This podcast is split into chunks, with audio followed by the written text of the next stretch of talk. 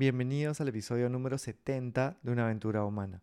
Hoy nos visita Laura Andrés, ella es música, es pianista y en esta conversación que disfruté mucho nos regala ideas, experiencias, hábitos que estoy seguro que nos pueden inspirar para vivir más conectados con nuestra creatividad, con crear desde un lugar de gratitud y vinculado al amor también, y en general poder navegar y disfrutar más esta aventura humana. Si la conversación te suma valor y conoces a alguien que también podría ayudarlo, puedes copiar y pegar el enlace desde donde sea que nos estés escuchando. Y si no lo has hecho todavía, puedes suscribirte a Spotify, Apple Podcast o la plataforma desde donde nos escuches. Bienvenidos a una aventura humana. Soy Juan Diego Calisto. En los últimos 20 años me he enfocado en contribuir para que las personas vivan con más bienestar y confianza. Una aventura es algo que está por suceder y que no sabemos cómo saldrá. En este podcast conversaremos con personas que viven conectadas con su propósito para inspirarnos de sus ideas, experiencias y hábitos. Cada uno de nosotros está en una aventura humana. No sabemos cuál será el resultado, pero podemos disfrutar el proceso y construir la vida que soñamos desde decisiones cotidianas. Empezamos. Bueno, Laura, bienvenida a una aventura humana. Estoy contento y agradecido que estés con nosotros. Como te contaba en la conversación previa, yo llego a ti a través de tu música. Me aparecen como sugerencias, tus canciones, las empiezo a escuchar y a partir de ahí me han venido acompañando en diferentes momentos de mi día por eso es un honor que nos acompañes. Gracias por estar con nosotros. Muchas gracias. Y que sepas que esto me hace especial ilusión. O sea, que, que te, te encontraras con mi música y después me vinieras a buscar. Me hace mucha ilusión. Muchas gracias. Qué bonito. Es la primera vez que me pasa y yo confío mucho en eso, ¿no? En cómo desde la intuición y desde el arte eh, uno puede conectar con el otro. Gracias por conectarte desde Barcelona. Gracias a ti por el madrugón. Lo vale totalmente. Bueno, Laura, quería empezar con la pregunta vinculada a tu aventura humana. ¿no? Es justamente el nombre del podcast y en esta vida incierta y donde uno quiere hacer cosas que le apasionen, creo que escuchar historias inspiradoras es un regalo. Por eso quería preguntarte sobre tu aventura humana y cómo conectas con esta pasión vinculada a la música y al piano. Bueno, pues a ver, es, es un poco difícil, pero yo, yo, estudié piano porque de pequeña cantaba y bailaba mucho y mis papás dijeron, vamos a, bueno, ¿qué, ¿dónde la llevamos? A bailar, no sé qué, a ver qué está más cerca de casa y había una academia de música de la, la hija de un vecino que daba clases en su casa y así empecé. O sea, empecé como una cosa muy familiar.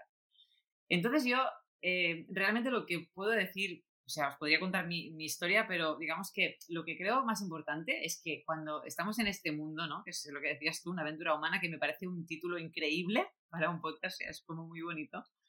Pero mm, que, lo más importante es decir, bueno, me gusta el piano, ok, pues me pongo a tocar, no pasa nada, voy a probar.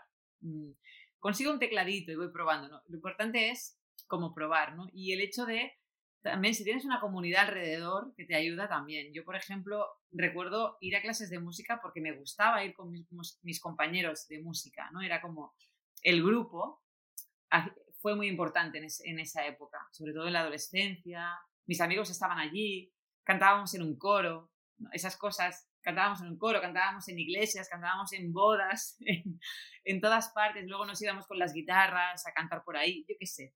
Esa, eso es lo que me mantuvo, porque la música realmente, si la quieres estudiar bien, pues son muchos años, pero creo que la música está al alcance de todos los seres humanos. No hace falta hacer 3.000 cursos de música. Es mi, forma de verlo. Bueno, gracias por compartirlo. Me parece súper interesante cómo, cómo a veces las cosas van apareciendo en nuestra vida y nos vamos como conectando y, trabajando sobre ellas, ¿no? Y llega a ser algo tan, tan importante mm. en la vida de uno. Vi que tú has tenido un viaje también por la pedagogía de la música y complementaria, digamos, con a tu viaje como artista.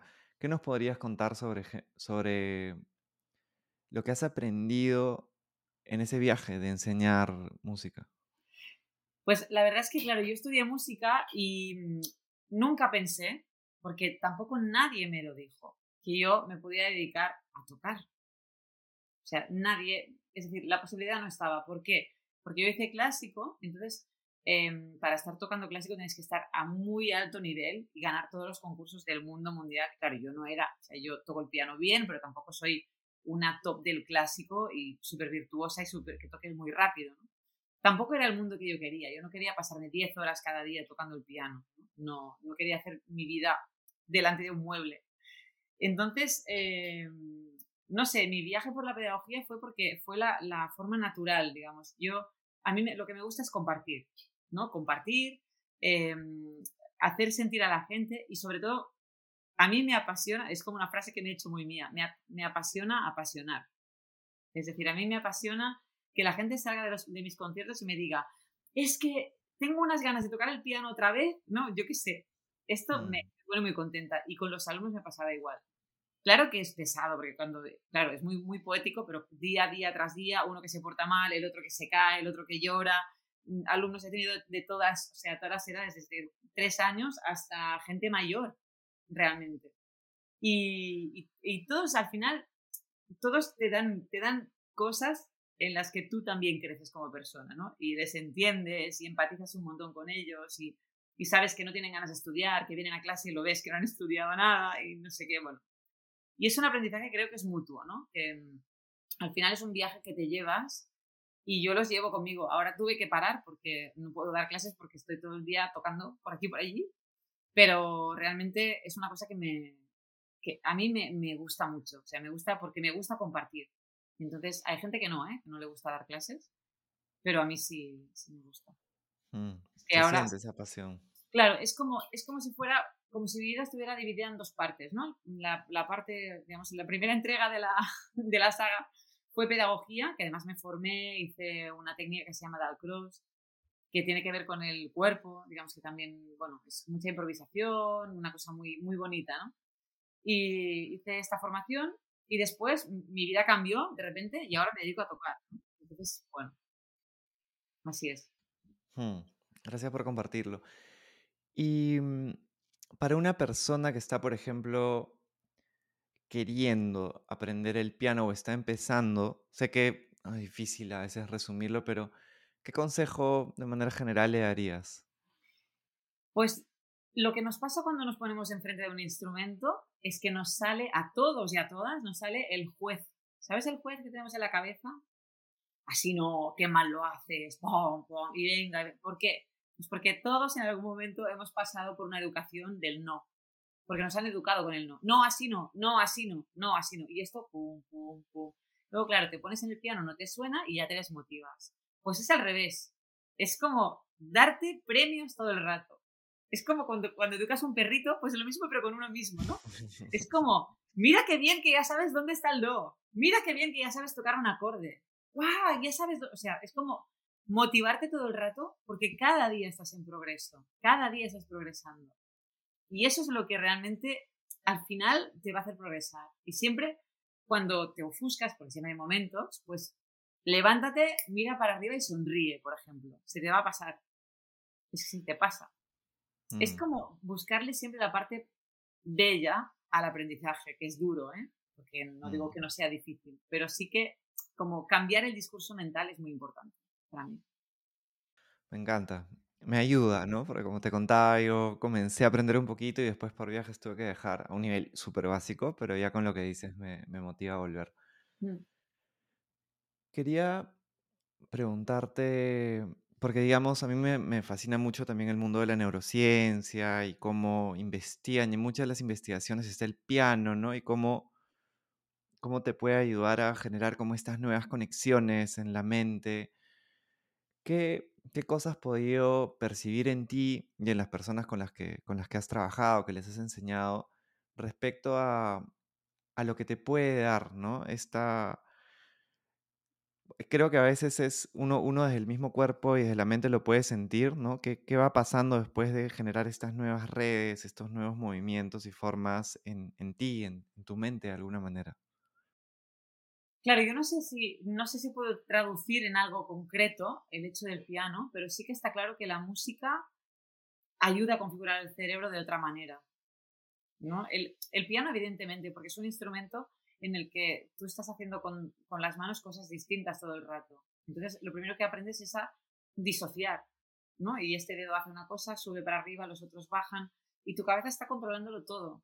Está controlando los dedos, la fuerza, la presión, el sonido, lo que está sonando, si te equivocado, si no, si está bonito el sonido, si no, eh, las distancias, ¿no? Es, la vista se va fijando, esto sí que hay un estudio que lo vi, que los pianistas profesionales fijamos más la vista en sitios estratégicos y sin embargo un, pianista amateur va con la vista va como más perdido, va como mirando para arriba para abajo y se pierde más. Es decir, que hay como cosas muy curiosas que, que, se, que se trabajan de forma inconsciente, porque claro, nadie me ha dicho nunca, pon los ojos aquí, ¿no? Es como, es algo que, el cerebro va haciendo para, para, para, encontrar la mejor manera de tocar. Está claro que esto nos ayuda, yo creo que nos ayuda a muchas cosas, a la memoria, por ejemplo, la memoria musical. Eh, yo, toco siempre sin partitura, siempre que puedo voy sin partitura. La, ejercitar la memoria, que el cerebro esté sano, porque siempre estás creando conexiones. El cerebro nunca deja de aprender. Eso que dicen que a partir de una edad no se puede aprender es mentira. El cerebro siempre está creando nuevas conexiones, no a la misma velocidad, evidentemente, pero siempre se puede crecer, siempre se puede cambiar, ¿no? A nivel también personal. O sea que ahí tenemos un campo interesante para recorrer. Y después creo que la música es eh, un lenguaje que es el lenguaje del alma. De hecho, había un, un violonchelista muy famoso aquí en Cataluña que se llamaba Pau Casals, que ya murió, y fue muy famoso a nivel mundial. Y era un gran, digamos, portador de la paz en el mundo. Y él siempre decía que todos los hombres vengan de donde vengan, entienden el lenguaje de la música que sale del corazón. Y es que no me parece, o sea, yo puedo no entenderte hablar, ¿no? A lo mejor me hablas en sueco, no sé qué dices, pero me pongo a tocar contigo y te voy a entender. Y eso es la magia de la música y creo que nos humaniza. Y para estar aquí en una aventura humana, ¿no? Es esencial pasar por la música. Mm. Me encanta. Y eso me lleva a lo que conectó con con mi corazón de alguna manera, ¿no? Que a mí me parece gracioso también porque yo, te, yo no sabía de dónde eras porque, ¿no? Solo había escuchado tu música, ¿no? No te había escuchado hablar. Entonces yo me acuerdo que la primera vez que te escribo, te escribo en inglés, tú me respondes en inglés y yo dije, pero ¿de dónde será, no? Y ahí te investigué y dije, ah, mira, Barcelona, ¿no? Em, pero ese disco particularmente, el Blanc, me resonó bastante. Entonces tenía curiosidades sobre esto, porque creo que siempre nos podemos inspirar de los procesos también creativos de, las personas, por más de que de repente hay una persona que quiere escribir un libro, pero se puede inspirar mucho desde cómo fue tu proceso con, Blanco o, o, de repente hasta un emprendimiento, ¿no? Y te inspiras también de otras maneras. Cuéntanos cómo fue ese viaje. Yo creo que te voy a contar toda la historia desde un poquito más atrás. Voy a resumir, porque es una historia un poco extraña la mía. Mi historia es que yo lo que te decía, yo crecí en una familia humilde y hice música, me dediqué a la pedagogía porque me encanta porque, y también tocaba, pero a otro nivel. De repente me vine a Barcelona a vivir. Yo no soy de esta ciudad, digamos, soy de cerca, pero vine a la ciudad grande, a la capital, porque sentí, tuve como una pulsión dentro que me dijo, me tengo que ir a Barcelona para que me pasen cosas a nivel musical. Fue como algo que me arrastró. Dile lo que tú quieras, Dios, un guía, mm, yo misma, no lo sé, le ponle el nombre que quieras. Yo me fui a Barcelona.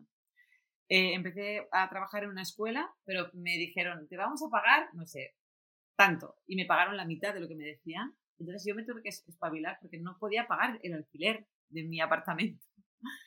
Entonces eh, me busqué otro trabajo en una escuela normal, digamos, de una escuela de, no de música, sino de, estudios generales. Y tenía un alumno que se llamaba Milan, que yo no sabía quién era, tenía cuatro años, y este niño era el hijo de Shakira. Shakira me escuchó tocar, le encantó cómo tocaba. Se vino, un día estaba yo ahí tocando, ensayando, y vino conmigo ahí a cantar, y de repente un día me llamaron para que fuera a su casa a grabar una canción con Shakira. Y después me llevó a Miami a tocar con ella, en la presentación de su disco El Dorado. Y están los vídeos en YouTube, no sé qué. Todo esto, yo seguía siendo profesora y mi familia estaba alucinando, ¿no? Imagínate, estaba entonces como, yo en Miami no tenía, en ese momento me hice Instagram porque no, no había tenido antes.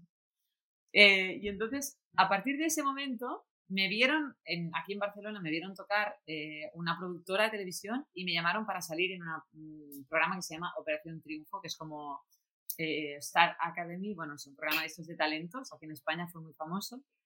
Y fue como un, viaje, pero claro, es un programa de televisión, dura tres meses y ya está. Y yo tenía muy claro que yo seguía siendo profesora y seguía con... De hecho, me hicieron un programa que se llama Secundarios, porque yo soy una gran secundaria, me encanta ser la secundaria y acompañar a quien sea. ¿no? Entonces, todo fue así. Llegó la pandemia y nos encerramos en casa. Yo estaba lejos de toda mi familia. Yo en Barcelona, sola, en un, en un cuarto piso, sin ascensor, en un balcón egipcio, que digo yo, ¿sabes? Los balcones donde cabes de lado. No cabes de ninguna otra forma, solo de lado. Pues ahí. Entonces, claro, todo el día estaba haciendo deporte porque estaba medio loca y de repente dije, estoy harta de la música, no puedo más. Yo lo que quiero hacer es ser guarda forestal. Bueno, aquí se llama así. Es como la policía que va por la montaña viendo si hay incendios, viendo animales, a ver si están bien tal. Pues voy a hacer esto. Pero luego de repente dije, Laura, no puedes hacer esto porque dan pánico. Los, eh, hay unas, unas mariposas que vuelan de noche, las polillas, dan pánico. Entonces digo, a ver, ¿cómo puede ser? O sea, tú no puedes ser guarda forestal, no puedes. O sea, toca el piano porque no puedes hacer eso. Y entonces de repente un amigo mío me dijo, ¿y por qué no haces tus canciones? Que todo el día estás tocando cosas tuyas, pero no grabas nada. Digo, no, porque ¿quién me va a escuchar? Esa fue, ¿no? No, yo no lo voy a hacer porque... Y digo, bueno, ¿sabes qué? Lo voy a hacer para mi familia. Voy a hacer unas canciones y luego las pondré en un USB y las regalaré a mi familia. Pero claro, cuando fui ya al estudio, que nos dejaron salir, pude ir a grabar, me gasté un dinero para ir a grabar con un buen piano, y ya digo, guau, ya que he grabado, pues voy a hacer un CD. Pocos. A ver qué pasa, ¿no? Hago el disco. Bueno, ya que lo he hecho, pues hago un concierto. Y ahí ya empecé a luchar. De repente ya estaba luchando. Y sin saber cómo, me llamaron de una empresa muy grande de conciertos que están ahora por todo el mundo, que se llaman Candlelight. También están en, Latinoamérica. No sé muy bien qué países, pero están por aquí. Pues, y estoy tocando con ellos, he dado una, una gira por Europa, o sea, ha sido como, mi vida cambió y tengo la sensación, de verdad, que yo la única cosa que hice fue pedirle a Dios o al universo quiero que me pasen cosas con la música. Fue como mi petición. Quiero que me pasen cosas bonitas, o sea, como, ¿no? Que pueda como dar más allá de una pequeña clase que, me encanta, pero también quiero llegar un poco más allá. Y, así fue. Y, y, ya está. Y no es perfecto, ¿eh? O sea, estoy cada día con una agonía porque tienes que luchar un montón para seguir adelante. Pero estoy muy agradecida con, con la vida y, y, yo creo que lo importante es que estuve abierta al cambio que no, no exigí que fuera de esta manera y quiero ganar no sé qué y quiero... No, no, no, no. O sea, mi cambio fue desde, desde el amor y desde la confianza con el universo un poco, ¿no? Y esta es la historia de Blanc. Así nació Blanc. Qué, hermosa historia. Gracias por compartirla. Creo que hay muchísimos, muchísimas cosas que, que, enseñan desde tu experiencia, ¿no? El, como el seguir al corazón, el, el atreverte. Yo creo que la, la, vida me puso delante como las oportunidades pequeñas, porque también me podía haber salido mal. Podía haber ido con Shakira y tocar mal, o podía haber ido a la tele y no funcionar. O sea, me puso como tal y yo tuve que responder, ¿no? Y siempre, yo que soy una gran secundaria, de repente ahora estoy delante. Y es un poco raro para mí. O sea, me encanta estar en segundo plano también, ¿eh? Y en el primero, bueno, pues lo voy asumiendo como puedo, ¿no? Pero y después las, las canciones de Blanc vienen un poco a, reivindicar eso, estados humanos, de la aventura humana, que es, pues, eh, cuando, cuando sientes que la vida te para, ¿no? Porque yo también he tenido momentos que no tienes energía para nada, que dices, es que no, no encuentro el sentido a nada. Mi vida de repente no tiene sentido, es como si no, que yo esté aquí no sea relevante, ¿no? Pues de ahí vino una canción que se llama Dance Petit Dance, que es eh, que es una canción que no, es como una canción para bailarines y nos recuerda que siempre tenemos que estar en movimiento, aunque sea pequeño, porque dice Jorge Drexler, un cantante, que si quieres que algo se muera, déjalo quieto. Y eso sirve para todo, para las relaciones humanas, para, no sé, cualquier cosa, la dejas quieta y ahí se muere. Entonces es como, bueno, tú sigue respirando, respira, baila, escribe, pasea, sonríe, ¿no? Cosas que poco a poco te irán ayudando a encontrar el hilo. No sé. Mm, de ahí. Me encanta esa canción, de hecho es la, bueno, es la primera, ¿no? Sí. En el álbum, sí. ¿Y mm, cómo te llega o cómo atrapas o cómo te relacionas con, con esta inspiración para, por ejemplo, ¿no? dentro de Blanc, como haber creado las diferentes canciones? Pues la verdad es que me pongo, mm, la cosa es que mm, me pongo al piano, me pongo al piano y, y, a, tocar, sin, pensar mucho, sin, buscar, sin buscar de una forma activa el hoy tengo que hacer una canción. No, es voy tocando y de, y de repente llega una idea que, me gusta. Entonces agarro el móvil y lo grabo. Y tengo la idea, hay una, una, idea que puede ser muy pequeñita. Y después voy y la escucho, ah, sí, me gusta, ah, no me gusta, fuera. Me gusta, venga. Y luego la, la voy como mimando y, y, bueno, como si fuera pues un plato de cocina o no sé, o vas armando un, un buque de flores, ¿no? Un ramo de flores ahí bonito. Lo vas como, le vas dando vueltas, tal. A veces llegas a un sitio que no, que no, te vas, vuelves. Y así. Está claro que cuanto más lo haces, más cosas salen.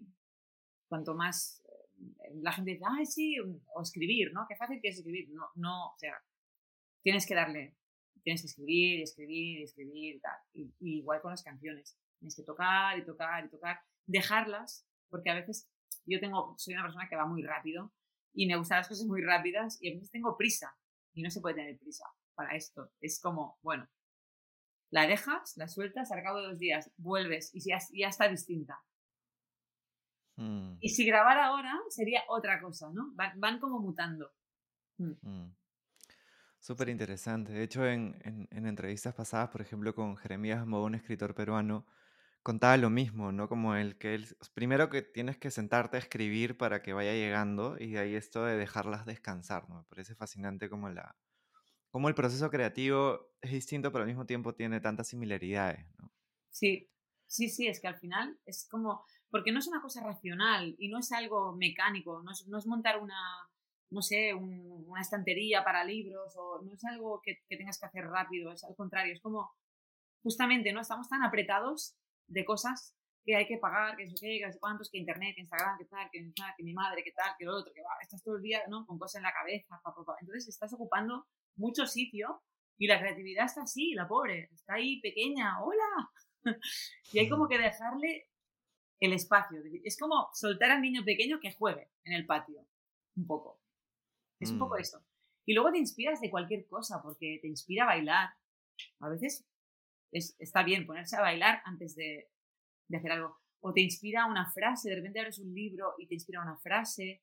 O vas a ver un, no sé, vas por la calle y miras un balcón con flores y eso te inspira. Al final es estar, lo mismo, estar abierto al cambio y a la creatividad. De hecho, hay, muchas ah, cosas, digamos, en, terapias así como más humanas o así, ¿no? Eh, humanísticas, se habla mucho de lo que tenemos en el campo, ¿no? Como si fuera un campo energético que tenemos todos los seres humanos. Y es muy divertido imaginarlo así, ¿no? Como que eres una bola brillante y ahí tienes todo. Tú tienes tus herramientas por ahí colgando, pero no las ves. Y crees que no las tienes, pero las tienes. Entonces es como mm. imaginar que tienes, de repente voy a coger el pincel y voy a pintar, ¿no? No sé. Es algo así. Me resuena muchísimo, me resuena muchísimo y, y de hecho como que inspira también un poco para, para crear todo lo que nos estás contando, que también, digamos, me parece interesante la música, como me sucedió a mí. A mí me gusta escribir también en las mañanas y, y tu música también me ha acompañado, ¿no? Entonces, como este campo puede ser también a través de la música, a través de frases, a través de, del movimiento. Tenía una curiosidad vinculada mm, al performance, ¿no? Porque de hecho, ¿no? Como en, vamos a poner en las notas del episodio también ahí para que puedan seguirte en redes y van a poder ahí ver también tus videos y, y se necesita mucha energía, ¿no? Para llegar a un lugar, un lugar frente, a, frente a personas, en estar tú ahí digamos, por más incluso de que me gusta mucho también y, admiro esta, esto que mencionabas sobre sentirte cómoda con lo secundario, ¿no? Porque es como, es muy generoso, ¿no? Es bien entregado al otro también. Pero incluso creo cuando estás de secundaria, el reflector está muy puesto en ti, ¿no? Digamos que es un, es un reflector totalmente compartido. ¿Qué te ayuda a ti para llegar con la energía correcta y sostenerla también? Ya. Esto es una, una pregunta súper difícil para mí porque realmente en eso he hecho un cambio muy grande. Yo cuando era, cuando era estudiante, cuando era pequeña o así, eh, de pequeña no, de pequeña bien, pero no sé qué cambió. En algún momento en- el juez empezó a tomar espacio y decidió que cada vez que yo salía delante de un público me iba a poner muy nerviosa, ¿no? Entonces el juez no estaba seguro que te vas a equivocar, que te van a ver todos, que patapín, que patapá, y claro, sales al escenario que estás muerto. Es como cuando, cuando uno hace el examen para, para tener el, el carnet de auto, ¿no? que también, que te entran esos, ese pánico, pues es lo mismo cuando tocas el piano delante de la gente, ¿no? Ese pánico que no sabes ni qué haces. Yo tengo muchos alumnos que me, digo, me decían, es que he tocado y no sé qué he hecho, es como si no estuviera allí. De repente imagínate el poder del juez que desaparecemos, ni estamos ahí, ¿no? Habitando ese momento. Es muy fuerte. Entonces, yo creo que cambió, lo que cambió es que de repente me estaban viniendo a buscar a mí para tocar, ¿no? Que me querían escuchar a mí y me convertí en alguien generoso. En lugar de pensar que me están juzgando, de pensar, no sé, me están viendo que tengo un grano, me están viendo que, que tengo barriga, me están viendo que, claro, estás sentado en un piano, no, no te puedes poner súper guay, o sea, estás sentado. Dejé de pensar en todo eso y me dediqué a dar todo mi amor todo el rato. Desde que me siento al piano, estoy dando unas gracias enormes todo el rato. Y claro que cuando me equivoco me sabe mal y no quiero equivocarme, ¿no? Y me siento, me siento mal, digo, ¿no? Es como, mierda, me he equivocado. Pero, pero siempre intento mantener el gracias como titular. Es gracias por escucharme. Voy a hacer todo lo que pueda para que estéis aquí y, y os llevéis lo mejor, ¿no? Un poco es mi... Y voy desde aquí, desde la gratitud, desde el amor, y desde que hago esto es que se me ha pasado todo. Hermoso, porque es, es muy generoso y al mismo tiempo me parece bien poderoso en el sentido de, de mentalidad, de mindset, ¿no? Porque es, Sí, creo que es fácil a veces hablar de algo y es difícil aplicarlo, ¿no? El llegar a un cambio de mentalidad como, como tan grande, a ver, mira, voy a cambiar el juez y voy a enfocarme ahora en dar el amor, es... sí. Piensa que hay, hay, hay, claro, siendo, digamos, los artistas, es verdad que necesitan un gran componente de ego, es normal, ¿eh? Pero yo vengo de la pedagogía, a mí esto me viene como ya mayor y lo miro desde otro sitio. Pero es verdad que, claro, a lo mejor hay otro artista que toca desde el, desde el mira cómo lo hago, ¿no? Mírame, mírame, y también está muy bien, o sea, no es que esté mal, es perfecto, porque es su forma de dar amor también, ¿eh? Yo voy desde la gratitud porque a mí me funciona mejor. No, en el momento que, porque a veces claro, esto pasa dentro, ¿no? Mira qué guay esto, qué bien me sale. Y en el momento que pienso eso me equivoco. Entonces dices, mmm, vale, no, no es el camino, no es mi camino. Mi camino es el de dar, igual que lo hago cuando doy clase, igual lo que te comentaba, a mí me apasiona apasionar. Cuando la gente le ves que sale así, ¿no? Radiante, feliz y, y agradecido, no sé qué, ya está. Mm, qué bonito. Me, me resuena mucho también porque, digamos, la pedagogía yo creo que también es una de, de mis grandes, si no es mi gran, mi gran pasión. Y, y cuando hago talleres también, ahora que lo dices, lo identifico mejor. Llegó un momento, no sé bien cuándo fue, donde empecé a, porque también dudaba, ¿no? Era porque yo estudié economía, empecé a trabajar dentro del mundo del sector social empecé a llevar talleres de, impro, de clown, de creatividad y me di cuenta que, que tenía otro mundo, digamos, por descubrir y cuando yo lo descubrí, empecé a generar espacios para que otras personas lo descubran y era maravilloso, ¿no? Como me, se me prendía, digamos, algo al buscar que otras personas se les pueda aprender también y que se conecten con su creatividad, pero tenía también esta duda, ¿no? El, a ver, pero ya, sí, como ya puedo haber hecho algunos de esos talleres, pero ¿quién soy yo como para poder ayudar a otra persona que desarrolle su creatividad y, y este foco de, a ver, ahora lo hago siempre, ¿no? Antes de entrar a un taller es como enfocarte en, en estar al servicio y en, y en Exacto. desde el amor, ¿no? Desde el amor darle algo que le resuene una cosa Y ya sí, es toda la recompensa, ¿no? esto es, yo creo que es lo mejor que puedes hacer, porque, porque si vas desde el ahora van a flipar con todo lo que yo sé, ¿no? Es que no funciona. Es que no funciona. Bueno, para mí, claro, yo qué sé, no, no llega igual, la vibración no es la misma. Y la gente cuando va a un taller de, de clown y todo, que por cierto me parece algo súper esencial y necesario. Ojalá más, porque es una, una forma increíble de crecer como seres humanos, ¿no? Justamente de conectarnos con, con, la, con la, esencia que, que, somos. Pero, pero es eso, que es la forma, la forma de que llegues a través del amor, está clarísimo. Sí, sí. Qué interesante, pero yo creo que ahí hay, a veces hay cosas que se explican desde palabras y a veces hay cosas que se, que se entienden, creo, desde esencia, ¿no? Entonces... De hecho, la pedagogía que yo estudié cuando fui, porque lo que te comentaba antes, hice una formación, bueno, de hecho soy, un, creo que son como 100 diplomados, no hay más en el mundo, que tenemos esta titulación. Se llama eh, Jacques Dalcroix y es un pedagogo suizo que se dedicó a investigar, pues eso, ¿no? Con alumnos del conservatorio, justamente que estaban solo trabajaban a nivel mental, a nivel de cabeza, ¿no? Y no, no pasaba nada más en su cuerpo. Y de repente dijo, no, pero si la música cambia la respiración, acelera el corazón, hay un movimiento cuando tú escuchas música, ¿no? Que el cuerpo se quiere mover, sí o no. Eh, hasta a veces la laringe se mueve. Cuando no cantas, pero estás como pensando la música y se mueve. Entonces, él empezó a trabajar desde ahí y, y hizo todo, todo un estudio sobre el movimiento, ¿no? El movimiento corporal y la música. Entonces, la música tiene tres parámetros, tiempo, espacio y energía, y el cuerpo también, tiempo, espacio y energía. Entonces, bueno, juega mucho con eso. Con mover el cuerpo.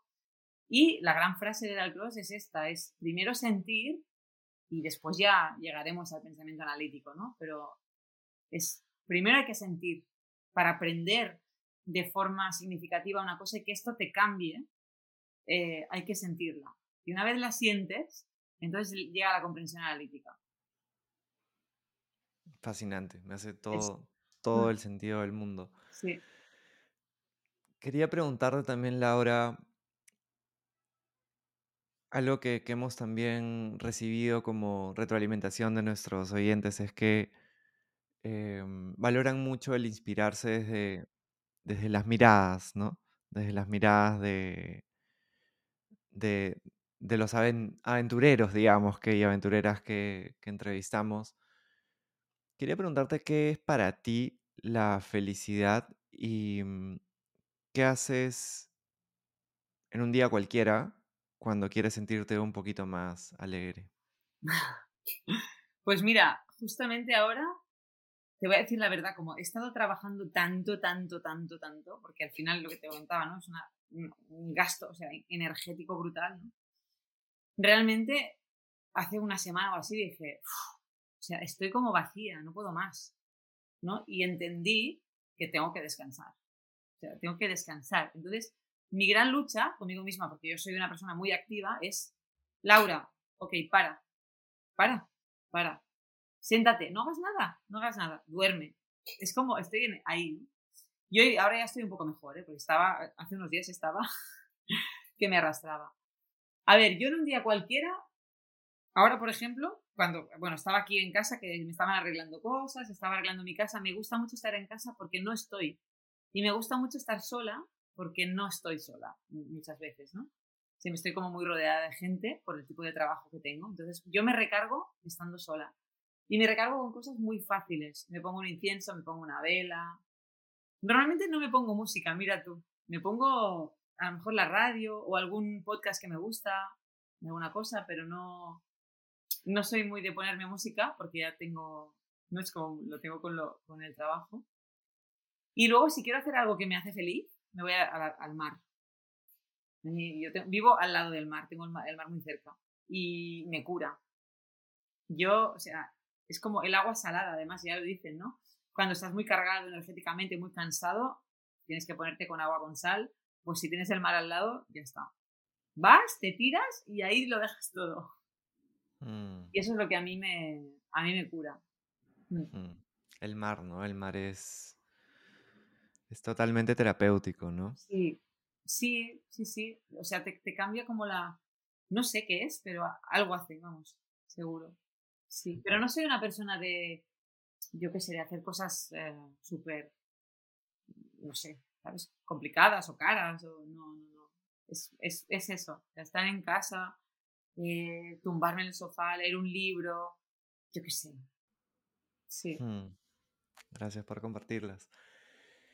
Y mm, las personas que te están escuchando están en su aventura, ¿no? Y están como queriendo, muchas veces tienen estos sueños de, ay, quiero, estoy escribiendo un libro, estoy, quiero empezar algo, o quiero de repente sentirme un poco más tranquilo en esta vida incierta que tenemos y hermosa. ¿Qué consejo, idea o, experiencia quisieras compartirle Imagínate que te está escuchando la Laura de 15, 16, 17, 20 años ahorita en este, en este podcast. ¿Qué le dirías? Le diría que no tenga miedo, porque el miedo nos paraliza. Y suena muy a frase tópica, pero es así. Es, es así. O sea, que no tenga miedo, que no, no, no se trata de ser inconsciente, voy a comprarme un yate. No, es que realmente si lo, si lo escucho en mi corazón, yo tampoco quiero un yate.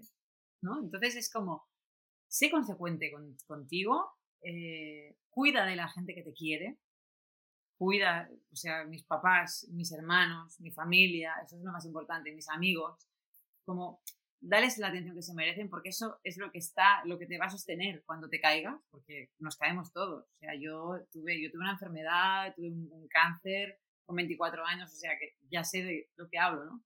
Y también, claro, en ese momento también entendí que la vida se puede acabar de un día para otro. Y que a veces estamos como en un bucle lamentándonos. Entonces está bien lo que decía antes del juez, ¿no? Hay un juez en la cabeza que nos está ahí, ta, ta, ta, ta, y lo mismo, el mismo juez, o otro, si quieres, tenemos un guionista que escribe siempre lo peor, ¿no? Tenemos un guionista en la cabeza que escribe siempre de mal rollo, siempre fatal, no sé qué. Y siempre, mm. bueno, pues dale un día de fiesta, ¿no? Venga, vete, hoy no necesito, le das fiesta, vete por ahí y luego, y luego haces algo que nunca hagas, pero cosas pequeñas, no hace falta algo súper grande. Yo qué sé, pues yo, por ejemplo, ahora, no sé, no he ido nunca, quiero ir a una montaña que está aquí al lado y no he ido. Bueno, pues vale, pues voy a dejar de quejar y voy a ir. ¿No? Es un poco esta cosa no pensar tanto. ¿Quieres hacer esto? Hazlo. Ya está.